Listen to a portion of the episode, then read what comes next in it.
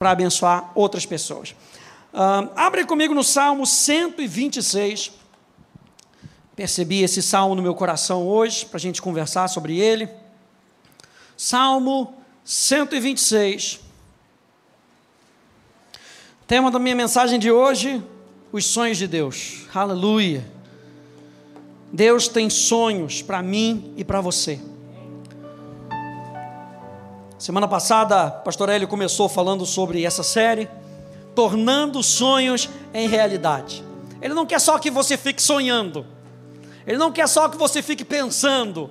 Ele não quer só que você fique imaginando, ele quer te ajudar a concretizar aquilo que ele colocou no seu coração. Deus é um Deus de prática. Mas antes que nós possamos praticar, Ele nos leva a contemplar. Essa fase de contemplação é uma fase muito importante, gente. Essa fase de percepção, de atenção, é uma fase muito importante na nossa vida. De nós prestarmos atenção naquilo que Deus está falando, a maneira como Ele está falando e as direções que Ele está dando para a nossa vida. E o Salmo 126 é um salmo maravilhoso, perdão. Leia comigo, vamos ler ele todo até o verso 6. Diz assim: quando o Senhor restaurou a sorte de Sião, ficamos como quem sonha. Então a nossa boca se encheu de riso e a nossa língua de júbilo. Então entre as nações se dizia: grandes coisas o Senhor tem feito por eles. De fato, grandes coisas o Senhor fez por nós. Por isso estamos alegres. Verso 4: Restaura, Senhor, a nossa sorte como as torrentes no Neguebe. Os que com lágrimas semeiam, com júbilo ceifarão.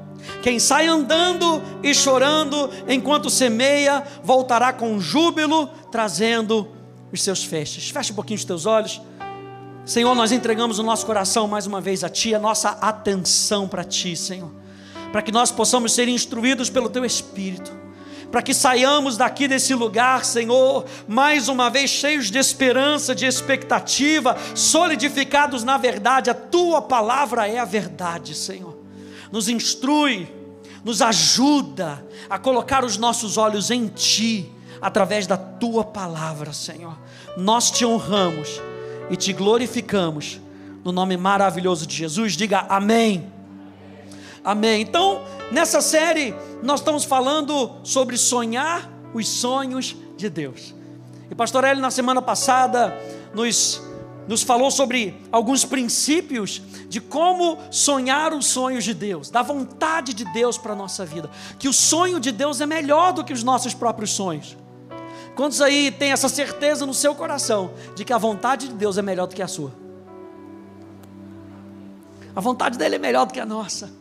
Sabe por quê? Até porque ele vê o fim do começo, começo do fim, está tudo numa linha só, dentro da eternidade, ele está vendo tudo. Ele vê o que é melhor para mim para você. Então, semana passada a pastora ele nos instruiu nisso, e eu quero falar com você rapidinho hoje três pontos que nós precisamos considerar sobre os sonhos que Deus tem para mim para você. Como é que eu sei que o sonho que Deus tem para mim vem de Deus. Como é que eu tenho, como é que eu sei que esse sonho que está no meu coração vem de Deus? A primeira coisa que eu quero que você perceba, não, não é esse não, não é esse, é os sonhos de Deus, esse aí é do pastor Hélio. O primeiro que eu quero ver com você é que os sonhos de Deus sempre começam com a palavra de Deus.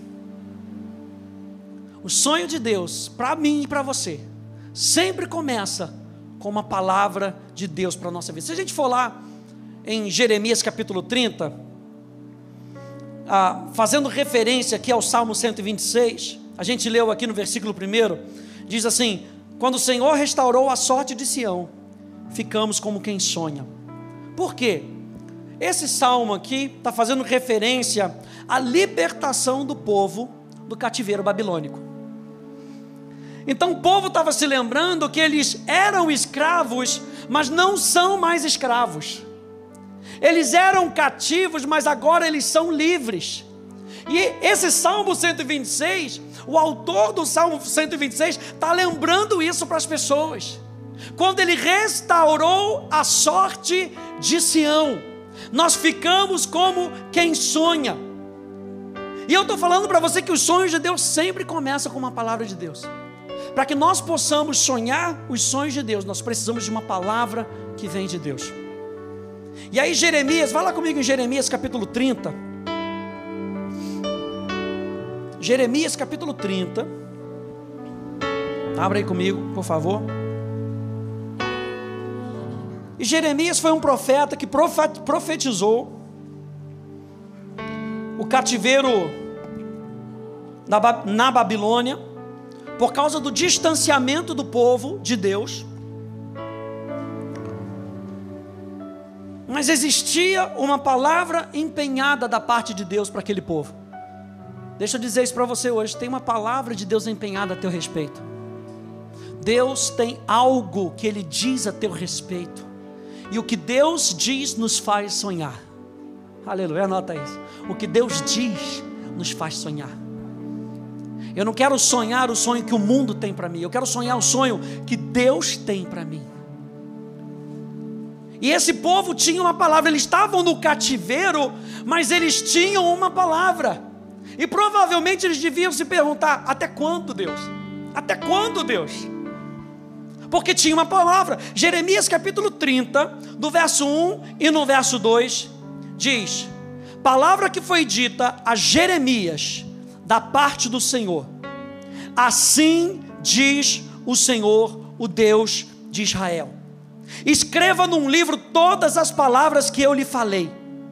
Porque eis que vem dias, diz o Senhor, em que mudarei a sorte do meu povo de Israel e de Judá, diz o Senhor. Farei com que voltem para a terra que dei aos seus pais, e eles a possuirão. O que, que nós lemos? Quando o Senhor restaurou a sorte de Sião, quando o Senhor concretizou aquilo que ele tem, tinha dito, quando o Senhor cumpriu aquilo que ele tinha dito, nós ficamos como quem sonha. Olha só, um pouquinho mais para frente, Jeremias, capítulo 32 verso 27, vai um pouquinho mais para frente, Jeremias 32, verso 27. Eu marquei aqui na minha Bíblia porque é um versículo maravilhoso. Eis que eu sou o Senhor, o Deus de toda a humanidade. Será que existe algo demasiadamente difícil para mim?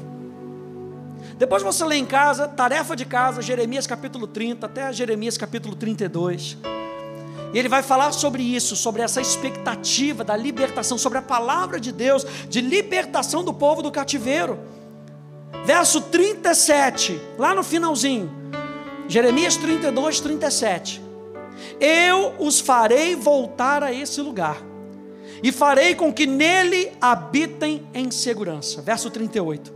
Eles serão o meu povo, e eu serei o seu Deus eu lhes darei um só coração e um só caminho, para que me temam todos os dias, para o seu próprio bem e o bem dos seus filhos. Farei com eles uma aliança eterna, segundo a qual não deixarei de lhes fazer o bem. Porei o meu temor no coração deles, para que nunca se afastem de mim. Terei alegria em lhes fazer o bem. Você está notando isso? Terei alegria em lhes fazer o bem e os plantarei firmemente nessa terra, de todo o meu coração e de toda a minha alma. Eu empenho, é como se Deus estivesse falando, eu empenho tudo o que eu sou para que a sua vida dê certo. O sonho de Deus é com que a sua vida dê certo. E para que a sua vida possa dar certo, tem que estar alinhado de maneira certa com aquele que é a verdade, que é Jesus. Imagina o povo se lembrando dessas profecias de Jeremias. E quando aconteceu, eles disseram: quando o Senhor restaurou a sorte de Sião, ficamos como quem sonha. E deixa eu falar para você que o sonho começa muitas vezes na esfera do irreal. É ou não é? Quando você começa a sonhar, você, primeira coisa que talvez você pergunte para você mesmo: será que isso é real? Será que isso que está no meu coração, será que isso é real? O apóstolo Pedro experimentou a mesma coisa. Olha só, Atos 12, verso 9. Depois daquela libertação milagrosa de Pedro da prisão, o povo estava orando. Diz lá então, saindo Pedro, o seguia. Seguia quem? O anjo. não sabendo que era real o que estava sendo feito pelo anjo, ele pensava que era uma visão. O sonho começa muitas vezes nessa esfera do irreal. E aí a gente se pergunta: será que é real? A segunda coisa que às vezes a gente pergunta: quem? Eu? Será que eu? Você está falando comigo mesmo? Olha lá, juízes, abra lá comigo em juízes. Juízes. Pastor, nem sabia que tinha juízes na Bíblia. Aleluia.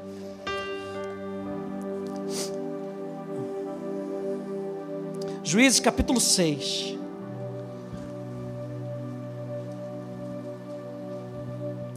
Verso 11, verso, até o verso 16. Aqui a história de Gideão. Verso 11 diz: Então o anjo do Senhor veio e sentou-se debaixo do carvalho, que está em Ofra, que pertencia a Joás, da família de Abiezer. Gideão, filho de Joás, estava malhando trigo no lagar para o pôr a salvo dos midianitas. Ou seja, os midianitas tinham vindo contra Israel e estavam saqueando tudo, estavam fazendo uma desgraça. O que, que Gideão estava fazendo? Bom, para poder salvar um pouquinho, eu vou malhar o trigo onde eu tinha que pisar a uva, eu vou estar escondido. E, gente, não adianta se esconder, ele te persegue, Jesus te acha, aleluia. Foi assim com Jonas, é ou não é? Foi com Gideão, e Gideão estava lá escondidinho, querendo ficar oculto dos midianitas, mas Deus tinha um propósito para Gideão. Deus tinha um sonho para a vida de Gideão. E o anjo do Senhor encontra Gideão e aparece e lhe disse: O Senhor está com você, homem valente. Gideão respondeu: Ah, meu Senhor, se o Senhor Deus está com. Olha só, eu anotei aqui na minha Bíblia que ele faz um contraste de realidades. Deus vira para ele e fala assim: O Senhor está com você, homem valente. A primeira coisa que sai da boca de Gideão: Ah, meu Senhor, se o Senhor está conosco, Deus acabou de falar, eu estou com você. Se o Senhor está conosco, por que nos aconteceu tudo isso? E onde estão todas as suas maravilhas que os nossos pais nos contaram? Eles disseram: O Senhor nos tirou do Egito, porém agora o Senhor nos abandonou e nos entregou nas mãos dos, dos midianitas. Verso 14: Então o Senhor se virou para Gideão, desconsiderou, minha versão, desconsiderou o que Gideão disse e declarou mais uma vez sobre a vida dele Vá nessa força que você tem e livre Israel das mãos dos midianitas. Não é verdade que eu estou enviando você? Gideão respondeu: Ah, meu Senhor, lá vem ele de novo. ah, meu Senhor, como livrarei Israel? Eis que a minha família é a mais pobre em Manassés, e eu sou o menor da casa do meu pai. Mais uma vez, mas o Senhor disse: Já que eu estou ao seu lado, você derrotará os midianitas como se fossem um só homem. E ele ia reclamando e Deus ia apertando o cerco. Ele ia reclamando. Não, Gideão, é o seguinte: descansa, relaxa, que você não tem para onde fugir. Eu tenho um sonho para a tua vida. Aceita o sonho que eu tenho para a tua vida. Gideão recebeu uma palavra de Deus. A segunda pergunta, então, que a gente fala é: quem eu? A terceira pergunta que talvez a gente faça: mas como? Na Itália, talvez se dissesse: mas como? Mas como se sucede? Como é que vai acontecer? Não foi o que Maria perguntou para o anjo? Abra lá comigo em Lucas, capítulo 1. Pastor está lendo muito a Bíblia. Aleluia! Próximo domingo, não esqueça a sua Bíblia em casa. Ou já baixa logo o app. Aleluia. Lucas capítulo 1. Nós estamos falando que às vezes o sonho de Deus parece muito irreal. E às vezes a gente faz essas perguntas. Lucas capítulo 1, verso 26. No sexto mês, o anjo Gabriel foi enviado por Deus a uma cidade da Galileia, chamada Nazaré. Uma virgem que estava comprometida a casar com um homem na casa de Davi, cujo nome era José. A virgem se chamava Maria, e aproximando-se dela, o anjo disse: Salve, agraciada, o Senhor está com você. Mais uma vez, mesma coisa que ele disse para Gideão: O Senhor está com você. E eu quero que você entenda que quando você recebe os sonhos de Deus, Deus não te dá um sonho e bota no seu coração, Ele mesmo se dá para você para que você não precise sonhar os sonhos de Deus sozinhos, porque os sonhos de Deus são maiores do que nós. Nós precisamos da palavra de Deus que enche o nosso coração, mas essa palavra também é uma pessoa. Nós precisamos da pessoa que concretiza o sonho na nossa vida.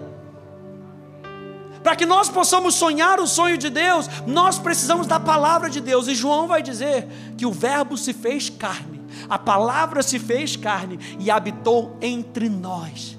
Ele abriu mão da sua glória e veio como homem para nos ensinar a viver como filhos de Deus. E filhos de Deus sonham os sonhos do Pai. Uau! O Senhor está com você, verso 29. Ela, porém, ao ouvir essa palavra, perturbou-se muito e pôs-se a pensar no que poderia significar essa saudação. Mas o anjo lhe disse: Não tenha medo, Maria, porque você foi abençoada por Deus. Você ficará grávida e dará à luz um filho, a quem chamará pelo nome de Jesus. Esse será grande, será chamado Filho do Altíssimo. Deus, o Senhor, lhe dará o trono de Davi, o seu pai ele reinará para sempre sobre a casa de Jacó e o seu reinado não terá fim. Então Maria disse ao anjo: Como será isso? Se eu nunca tive relações com homem algum, o anjo respondeu: O Espírito Santo virá sobre você, e o poder do Altíssimo a envolverá com a sua sombra. Por isso também um ente santo que há de nascer será chamado filho de Deus. Isabel, sua parenta, igualmente está grávida, apesar da sua idade avançada sendo este já o sexto mês de gestação para aquele que diziam ser estéreo, porque para Deus não há nada impossível. Para Deus não há nada impossível. Você pode dizer isso para a pessoa que está do seu lado? Para Deus não há nada impossível. Se vir que está dormindo, dá uma catucada, aleluia. Aproveita. Se eu vi, se eu vi um irmão gritando do lado, é para dar aquele susto para poder acordar. Às vezes a gente faz isso, você leva um pouquinho a voz que o irmão que está dormindo, aleluia, já dá aquela balançada, aquela acordada. Deus, o anjo, falou para Maria: não há nada impossível para Deus. Nós cremos num Deus de impossíveis. Então, Maria disse: Aqui está a serva do Senhor, que aconteça comigo o que você falou. Então, o anjo foi embora. Quando a gente volta lá para o Salmo 126, quando o Senhor restaurou a sorte de Sião, ficamos como quem? Sonha, diga sonha. A palavra sonhar aqui no hebraico, olha só que, que, que legal, é a palavra halam. E halam significa estar de acordo ou recuperar a esperança. Quando Deus restaurou a sorte de Sião, ficamos como quem sonha, voltamos a concordar com aquilo que ele estava dizendo voltamos a concordar com aquilo que Ele estava nos prometendo, voltamos a deixar com que a esperança nascesse dentro de nós de novo. E eu acho interessante, por exemplo, na versão da Vulgata, do, em latim, ou da Septuaginta em grego, diz lá que, ao invés de dizer ficamos como quem sonha, diz ficamos consolados. Ou seja, a palavra que Deus tem para mim e para você, o sonho que Deus tem para mim e para você, ela não somente nos dá esperança, ela consola a nossa vida. Tanta coisa ruim acontecendo nesse mundo, mas nós temos uma palavra que nos consola.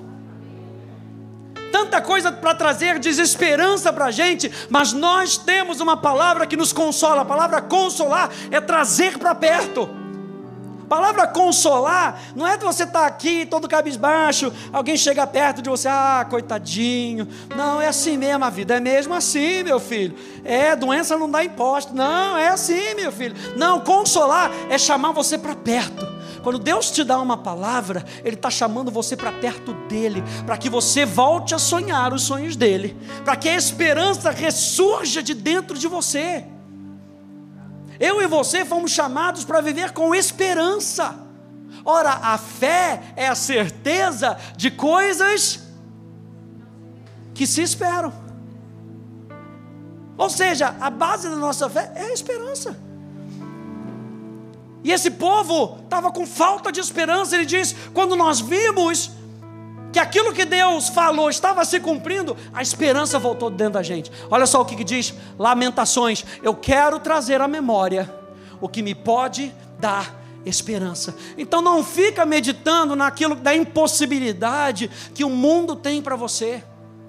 Gente, esse povo estava no cativeiro e ficou nesse cativeiro por 70 anos. Imagina isso. Imagina Josué e Caleb esperando a promessa 40 anos. Imagina como eles tinham que se motivar. Imagina Abraão esperando a promessa, 25 anos esperando. Ele teve que se motivar. Eu e você precisamos nos fortalecer. Eu preciso trazer à memória o que pode me dar esperança. E o que, que me dá esperança? A palavra que Deus empenhou sobre a minha vida.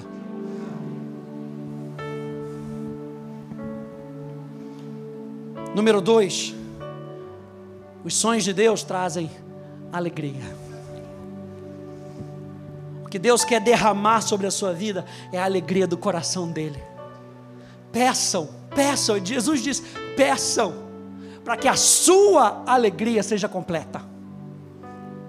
Peçam, para que Ele possa ver que você está andando com a plenitude de alegria. Nós falamos isso aqui, na presença do Espírito a presença de Deus, ela traz plenitude de alegria, não é qualquer tipo de alegria, é uma alegria completa. E é isso que Deus quer fazer com você. Nessa noite, com que você saia daqui com a certeza de que os sonhos de Deus, eles não adicionam dano. A bênção de Deus não adiciona dano, dano. Ah, pastor, recebi um novo trabalho. Glória a Deus. Aí com o um novo trabalho, não tem mais tempo para vir para a igreja, não tem mais tempo para para gastar com a família, não tem mais tempo para se cuidar, não tem mais tempo para nada, mas Deus, aleluia, eu vou ganhar mais. A bênção do Senhor não adiciona dano, não traz prejuízo. Os sonhos que Deus tem para você vão trazer a plenitude da alegria de Deus para a sua vida. No verso 2 e no verso 3 do Salmo 126, eu leio para você: diz então a nossa boca se encheu de riso. Já explodiu de, de riso que você não conseguia se, se conter? Alguém contou uma piada, alguma coisa, você viu alguma coisa e você está naquele recinto ali que o pessoal fica calado, fica calado, e você está ali explodindo, você não consegue, daqui a pouco sai aquela gargalhada e você tem que sair do recinto porque já ficou feio. Quando nós entendemos que a promessa de Deus está se cumprindo, porque Ele é fiel para cumprir aquilo que Ele falou, a nossa boca se enche de riso, a gente não consegue se conter, e a nossa língua de júbilo. Então, entre as nações se dizia: grandes coisas o Senhor tem feito por eles. Não fez, tem feito por eles. De fato, grandes coisas o Senhor fez por nós, por isso estamos alegres. Ele fez, ele tem feito e ele continuará fazendo.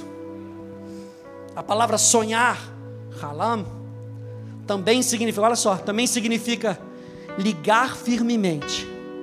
Ou seja, engordar. Aleluia, sabia, pastor. Aleluia. Glória a Deus. Sabia que eu estava no caminho da felicidade. Glória a Deus. Halam, sonhar significa engordar, mas não é esse sentido, não, gente. É o sentido de que. Você já viu uma pessoa quando, quando ela fica muito debilitada e ela vai emagrecendo e, vai e não tem força no corpo? A palavra engordar aqui é o sentido de expandir. A vida está voltando. Halam, sonhar, significa a vida está voltando, ele está ligado novamente ao doador de vida. Engordar aqui significa reganhar saúde. Ficamos como quem sonha. A gente estava débil, a gente estava fraco. Mas quando nós começamos a sonhar novamente os sonhos de Deus, a vida voltou. Sabe por quê? Porque a palavra que eu vos tenho dito, Jesus disse, as palavras que eu vos tenho dito, pastor, sempre falo isso para a gente, não é as palavras que eu falei para você, as palavras que eu tenho dito, é constante, elas são espírito e elas são vida. Provérbios vai dizer que a palavra de Deus, Provérbios capítulo 4, a palavra de Deus é saúde para o nosso corpo, a palavra ali é medicina, é remédio, traz vida, mantém um equilíbrio na nossa vida.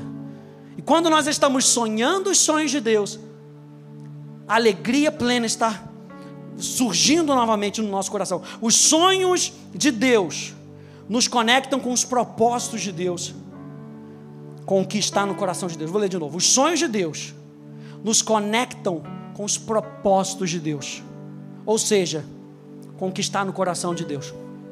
E aí preste atenção: querer ter mais recursos é errado? Sim ou não? Não. Mas por que eu quero ter mais recursos? Querer morar fora é errado? Sim ou não? Não. Mas por que eu quero fazer isso? Querer mudar de emprego é errado? Sim ou não? Não. Mas por que eu quero fazer isso? Então, os sonhos de Deus nos conectam com os propósitos de Deus, com o que está no coração de Deus. Foi isso que o pastor Eli falou na semana passada. Eu entendo que Deus não nos dá sonhos sem propósitos. Se Deus colocou um sonho no seu coração, essa alegria vai ser plena por causa do propósito que Deus está colocando no seu coração.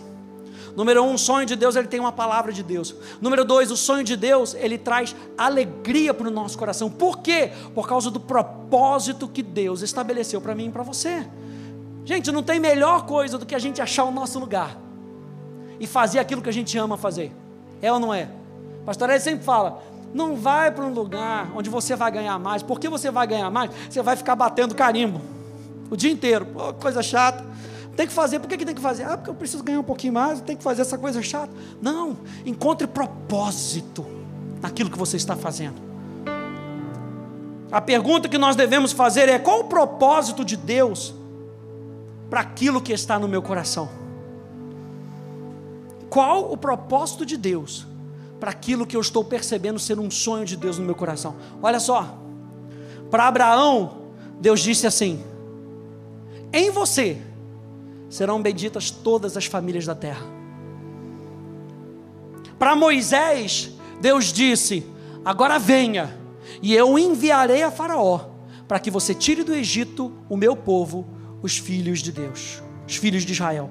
Para Josué, Deus disse: Seja forte e corajoso, porque você fará este povo herdar a terra que, sob juramento, prometi dar aos pais deles. Para Jeremias, Deus disse: Veja, hoje eu constitui sobre as nações e sobre os reinos para arrancar e derrubar, para destruir e arruinar, e também para edificar e para plantar. Para Paulo, Deus disse: Vá, porque eu o enviarei para longe aos gentios.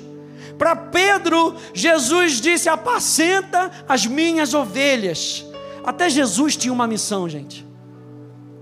Lucas capítulo 1, verso 21 diz: Ela, Maria, dará à luz a um filho, e você porá nele o nome de Jesus, porque ele salvará o seu povo dos pecados dele. O chamado para sonhar com Deus é um chamado para expandir a vontade de Deus sobre a terra, e essa deve ser a nossa alegria. Como é que eu sei se o sonho que eu estou recebendo aqui no meu coração é de Deus? Existe alegria por estar fazendo a vontade de Deus. Existe uma alegria no nosso coração por ver pessoas sendo salvas. Existe alegria no nosso coração por ver pessoas sendo transformadas. O sonho de Deus sempre vai estar linkado com o propósito de Deus para mim e para a sua vida.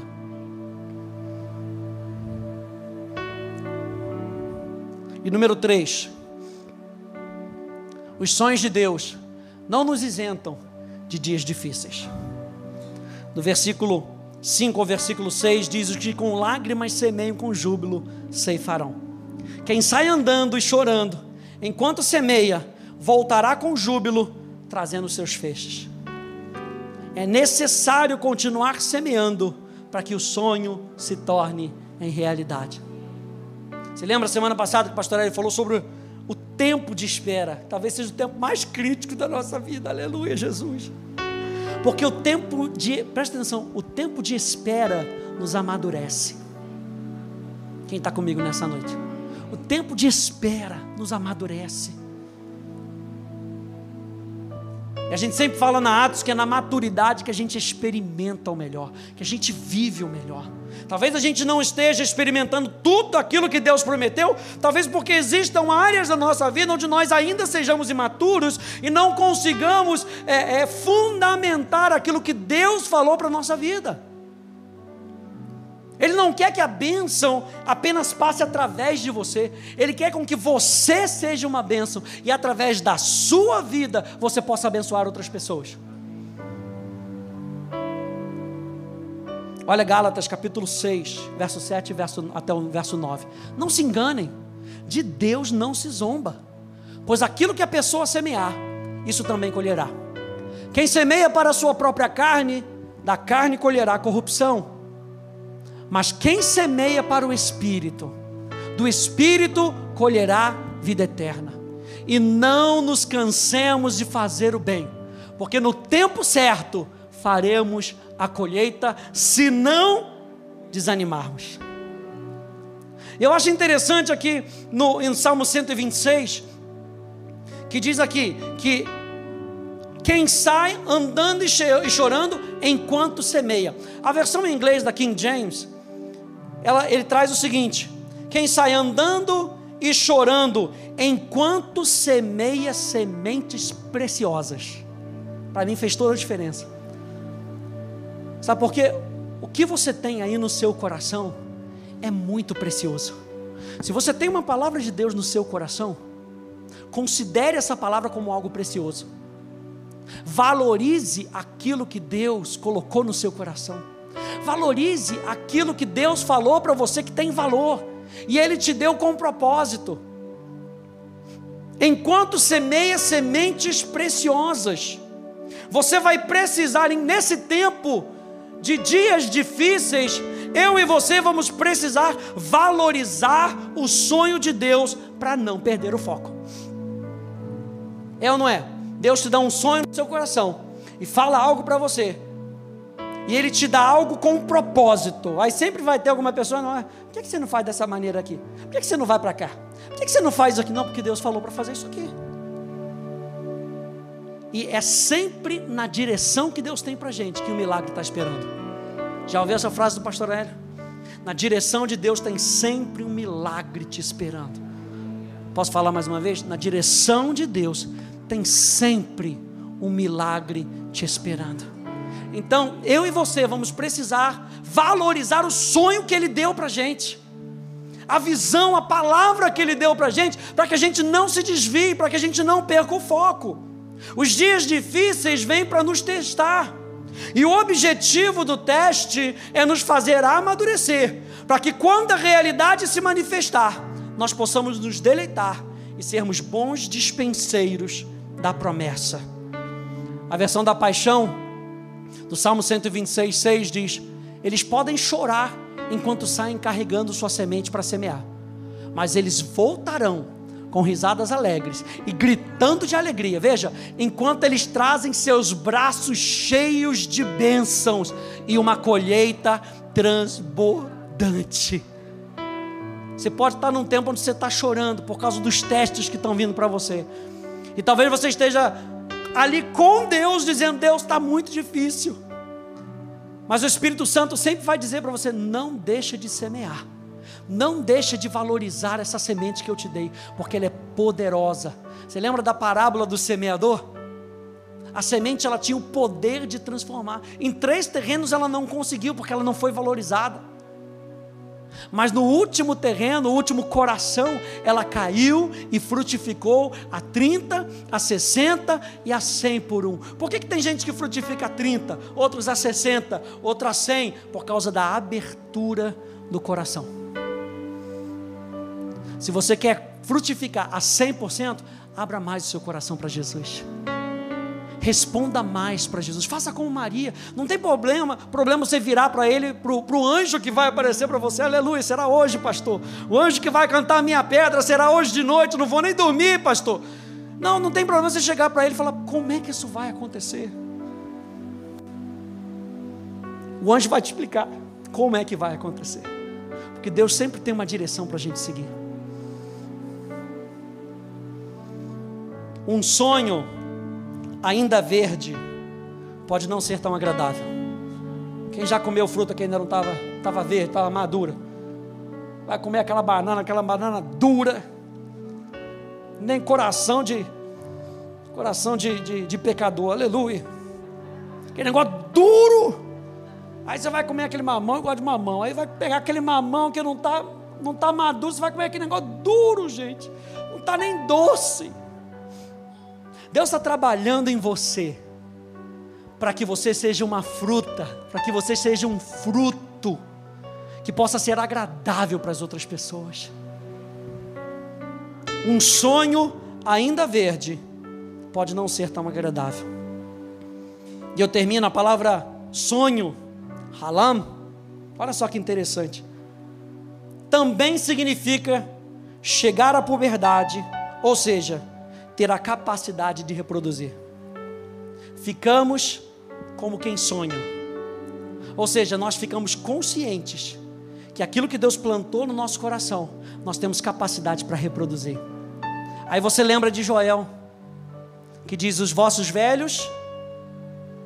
Quem lembra da profecia de Joel? Aleluia. Os vossos velhos sonharão. Não está querendo falar que velho sonha, aleluia. Pastor, eu sonho demais, eu devo estar velho. Não é isso. Eu entendi isso hoje com esse significado. Os vossos velhos vão reganhar a capacidade de reproduzir. É sobrenatural. Ou seja, eu não preciso ser jovem para sonhar. Eu só preciso estar com meu coração aberto. Porque com o meu coração aberto, eu tenho a capacidade de reproduzir aquilo que está vindo do céu para a minha vida, para que outras pessoas sejam abençoadas. Então vamos sonhar os sonhos de Deus, vamos voltar a sonhar. Aquilo que Deus colocou no seu coração, sonho que Deus colocou no seu coração, é uma palavra de Deus, está trazendo alegria para a sua vida. É com essa palavra que eu e você precisamos nos firmar no dia mal. No dia que as pessoas virarem para você e falar, não tem mais jeito a menina morreu. Não precisa nem mais incomodar o mestre. É nesse momento que você com Jesus ali, ele pede para você olhar para ele. Olha para mim. Olha para mim. Nós vamos até lá. Quando Jesus chegou lá, expulsou todos os incrédulos do quarto. Virou para o pessoal que estava no quarto e fala: Ela só dorme. Porque Deus vê as situações de maneira diferente. Vamos sonhar os sonhos de Deus? Vocês estão prontos para deixar o sonho de Deus através de vocês abençoarem outras pessoas? Fique de pé comigo, por favor.